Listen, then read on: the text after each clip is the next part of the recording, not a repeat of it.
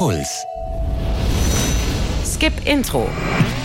Der Serienpodcast mit Vanessa Schneider. Hey, schön, dass ihr wieder eingeschaltet habt. Ich habe eine Bitte an euch. Wenn euch Skip Intro gefällt, dann empfehlt den Podcast doch mal den SerienliebhaberInnen in eurem Freundeskreis und lasst mir eine gute Bewertung da. Das ist wichtig für den Podcast-Algorithmus. Der zeigt Skip Intro dann nämlich noch mehr Leuten an. In dieser Folge habe ich mal wieder einen Interviewgast und zwar einen, den ihr alle kennt. Schatz, Ted weiß gar nicht mehr, wo ihm der Kopf steht bei der Warterei. Wenn wir da jetzt rausstürmen, ist es mit der Lust vorbei. Dann muss einer von uns mit Ted in die Kiste. Und ich bin das nicht. Na gut, wie du meinst. Na? Genau, Marshall Erickson war das aus How I Met Your Mother. Den hat Jason Siegel gespielt. Die Serie hat vor sechs Jahren ein sehr trauriges Ende genommen. Darüber habe ich mit Jason Siegel aber nicht gesprochen, sondern über seine neue Serie Dispatches from Elsewhere. Die läuft ab dem 8. Mai bei Amazon. Jason Siegel ist der Serienschöpfer, Produzent und auch Hauptdarsteller in der Serie und ich habe ihn bei der Serienpremiere auf der Berlinale im Februar getroffen. Und da hat er mir auch verraten, wie es mit einer How I Met Your Mother Reunion aussieht. Aber erstmal klärt Jason Siegel jetzt die Frage, worum es in Dispatches from Elsewhere überhaupt geht.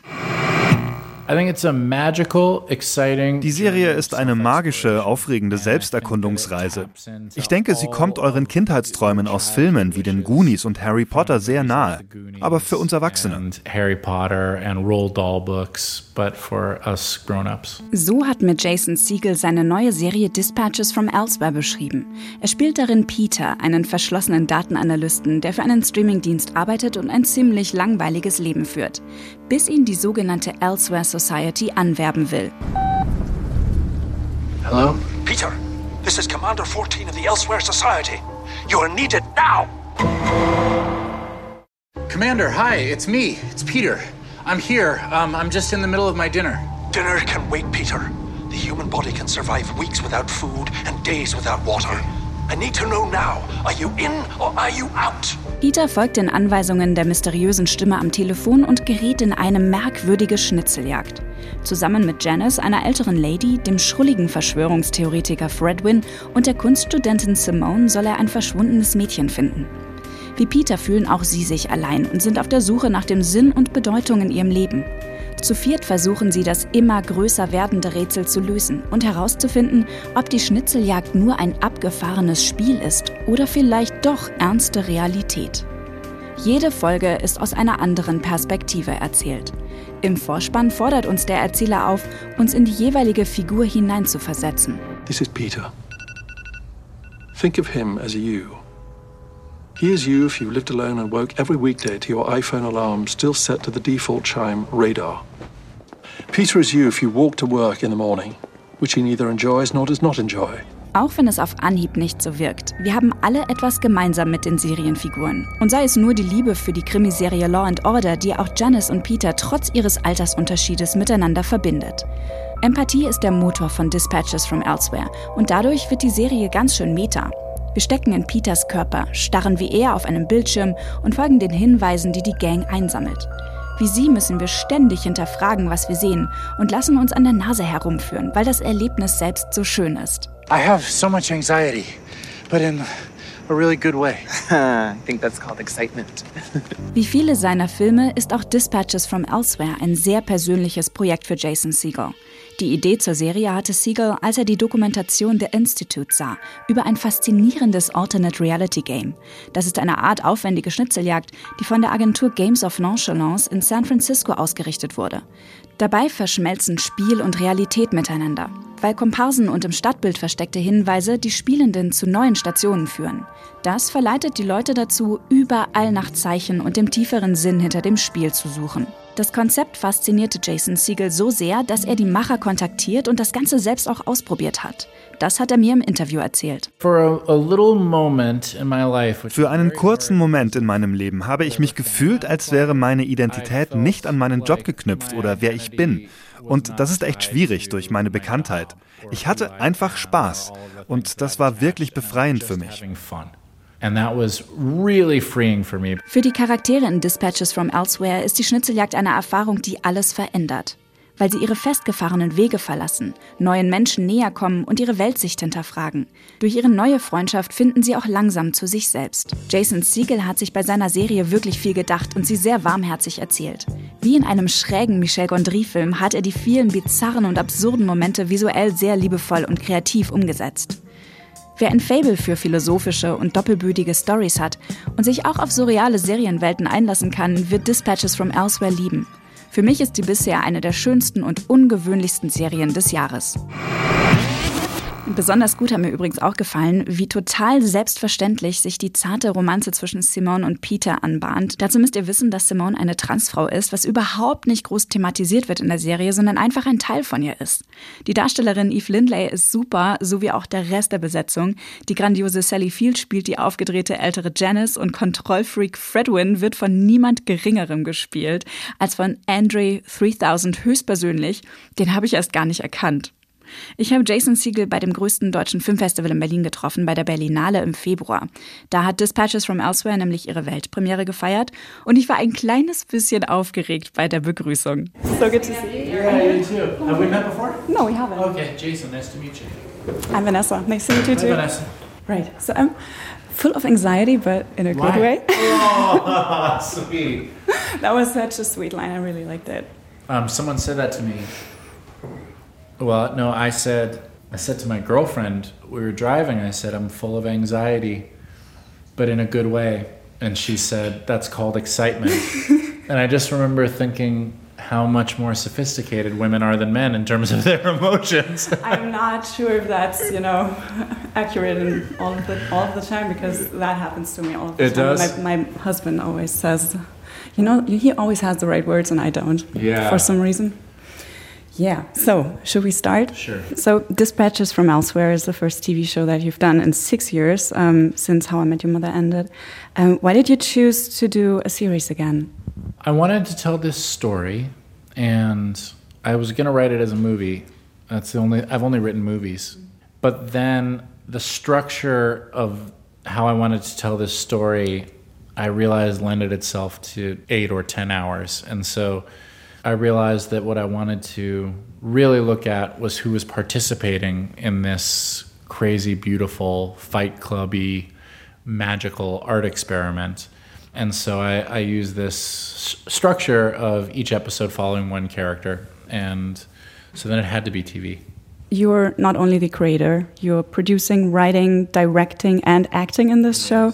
Why did you choose to be so involved in this project? Is it like very personal to you or something? Yeah, and I also felt like um, I was really the only person who could possibly understand the story because it came from my brain. And so I like making stuff. I like thinking of an idea and seeing it from idea land into a big screen. Where did the idea come from, though? I mean, it's um, it's based on an, an actual immersive experience, right? That was um, staged in San Francisco, as far as I know. Yeah, and this was this was it sort of predated the real immersive art scene, so nobody quite knew what was going on, and um, they didn't know if perhaps the government was involved or if there was a social experiment happening from a local university, um, and it, it was just so interesting to me how. Uh, how much we all wish that there was more to life. And so that was what I wanted to explore. Did you work with um, Jeff Hull, the creator of Nonchalance Games, right? Yes. Uh, yes, I, I did. Um, I, I had to get the rights from him, and it was quite a it was quite a journey to get the rights. He really put me through a purity test um, to see if I had divine nonchalance, and then when he decided that I did, he let me make the show. How did you come across Games of Nonchalance? Did you try it? I saw a documentary uh, about it, and in order to get the rights, I was um, I was asked to come to San Francisco and and to do the induction that you see in episode one. And so, uh, yeah, that was my first exposure to them. Did you ever try any other kinds of um, immersive experiences? Because they seem to pop up everywhere right now. Yeah, I haven't done any. I haven't done any other ones that I'm aware of. I've had some weird shit happen in my life that could have been an immersive experience, but uh, well, I guess it literally was an immersive experience. I just don't know if it was art. if someone made it up. Yeah. Um, yeah, but um, when you sat in that chair, like Peter does in that show, what were you thinking? Uh, for for a, a little moment in my life, which is very hard because of whatever fame I've acquired, I felt like my identity was not tied to my job or who I am or all of the things that I've attached, and I was just having fun. And that was really freeing for me because that, that's that's hard for me to hold on to. It's a pretty elusive feeling. Uh, I had it for most of the experience that I was doing that first induction, except I, I went into a bar and to, I had to hand over a coin, and then they were going to give me a secret password. And the guy behind the bar recognized me and he said, Wait a minute, I've seen you naked in the movies. And that sort of snapped me out of it. That's too bad. Yeah. He, he was not a good participant in the game. No, no, no. Why do you think we're all looking for these kinds of adventures in our lives? I suppose we all I mean, I hope we never lose the sense that there should be more, there must be more, or strive for more. I just remember Goonies when I was a kid has never left my brain this idea that you maybe you'll find a treasure map and go on some crazy adventure. I think that's that's true of life. It just becomes more and more sophisticated. In dispatches, uh, people follow random signs, or it seems like that, and rules from um, an unknown, mysterious game master. Yeah. To me, almost felt like they were joining a cult. Well, that's one of the uh, theories that Fredwin floats. Our characters don't know what's happening, and so they're they're reckoning with each of their perspectives. Peter is the most earnest of the group and thinks maybe this is just real magic. Uh, Simone thinks it's a game with maybe a prize at the end. And Fredwin thinks there's something more nefarious at play. Maybe this is a cult. Maybe this is a government exp- uh, experiment. So the show does explore that. I'm, I'm not going to tell you how it ends. You play Peter. Yes. I've already mentioned that. He's hesitant, rule abiding, sometimes self deprecating, and, and very, very unsatisfied with his life. And he doesn't even know about it or he can't put it into his own words. He's a data analyst. And he doesn't notice the beauty and, and possibilities around him until he taps into this adventure and is, is taken out of his daily routine. Um, what do you see in him? I think he represents apathy you know, and I, which I think all of us fall into. Um, each of those characters represent a, a, different state of crisis. Peter is apathy. Uh, Fredwin is self will run riot, raw ambition, willing to trample over others. I think Simone is so so guarded and defensive that she is not allowing love into her life. I think Janice has devoted huge amounts of her identity to something that came to a natural end and now is faced with this blank canvas of who am I now? And so, yeah, each of them one one needs a brain, one needs a heart, one needs courage. Wizard of Oz. Yeah, I think there's a lot of Wizard of Oz in this story. Yeah, yeah. Now, now that I think of it. Well, what I tried to do was set up four characters in total opposite quadrants and slowly have us realize that um, we're all just much more similar than we think. Mm-hmm. I think the characters are really interesting and unique because they usually would not be the protagonists, but the sidekicks or supporting characters. Why did you choose these specific um, people, like this elderly lady who has dedicated all her life to, well, her family maybe? Yeah. She's written from my mom.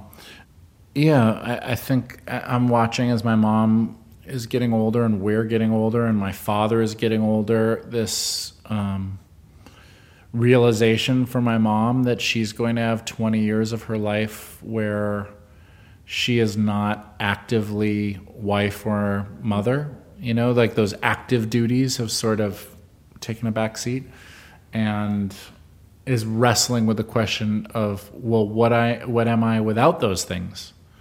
And I had never seen that story serviced before. Yeah, me neither. Yeah. And the same goes for Fredwin, maybe. Um, I was surprised to see Andre um, Benjamin in that role. Yeah, it's exciting. Uh, he is an artist of every variety, and so watching him wrestle with this part was really inspiring to me, actually. And I love Eve Lindley. Me too. Yeah. what did she bring to the role? Uh, raw honesty, a really interesting life experience, dedication to her craft, and I, I think a uh, fiery irreverence that really serves Simone. Yeah, you can see that on screen. What I really, really loved was how Peter and Janice both love Law and Order. Where does that come from? I watch Law and Order SVU every night when I go to sleep. Right? Yeah. Who doesn't? I find it very soothing. Yes. Okay. So you know this idea of the show of that we're all the same. It turns out like a ton of people watch Law and Order SVU to fall asleep, and I thought that that was a really interesting example of these things that we don't talk about but are uniting all of us. Yeah. It's Law and Order. Yeah. Very much. I went to sleep so fast, Law and Order, that for a long time I had seen Law, but I had never made it to Order. Or you wake up in the middle of the second episode and then you just you're just totally It's all confused. order, and it's all order with no context. What else would you watch? A- Ancient Aliens. Ancient Aliens is a documentary show that basically takes events from history, and a bunch of guys theorize that aliens actually did it. oh, That might have influenced uh, Fredwin too. Yes. Yeah, yeah, absolutely. One last question. There have been reunions with Gilmore Girls and Friends is coming up. Are you open for a How I Met Your Mother reunion? Yeah, How I Met Your Mother, Freaks and Geeks. We could do a Dispatches from Elsewhere reunion. Well, maybe in 10 years. Yeah, I mean, if you, yeah, sure. I'll wait. Thank you so much. Yeah, thank you so much. This was a pleasure. Wenn ihr auch gern nach dem tieferen Sinn sucht, wie in Lodge 49, retrofuturistische, fantasievolle Serienwelten mögt, wie in Maniac und den schrägen Humor von Pushing Daisies, dann seid ihr bei Dispatches from Elsewhere richtig. Die Serie bekommt ihr ab dem 8. Mai bei Amazon Prime Video und ich bin sehr gespannt, was ihr euch so für Theorien zur Serie ausmalt. Die nächste Podcast-Folge gibt's hier in ein paar Tagen. Bis dahin passt auf euch und eure Mitmenschen auf und Fortsetzung folgt. Jede Woche neue Serientipps. Auf deinpuls.de slash skipintro.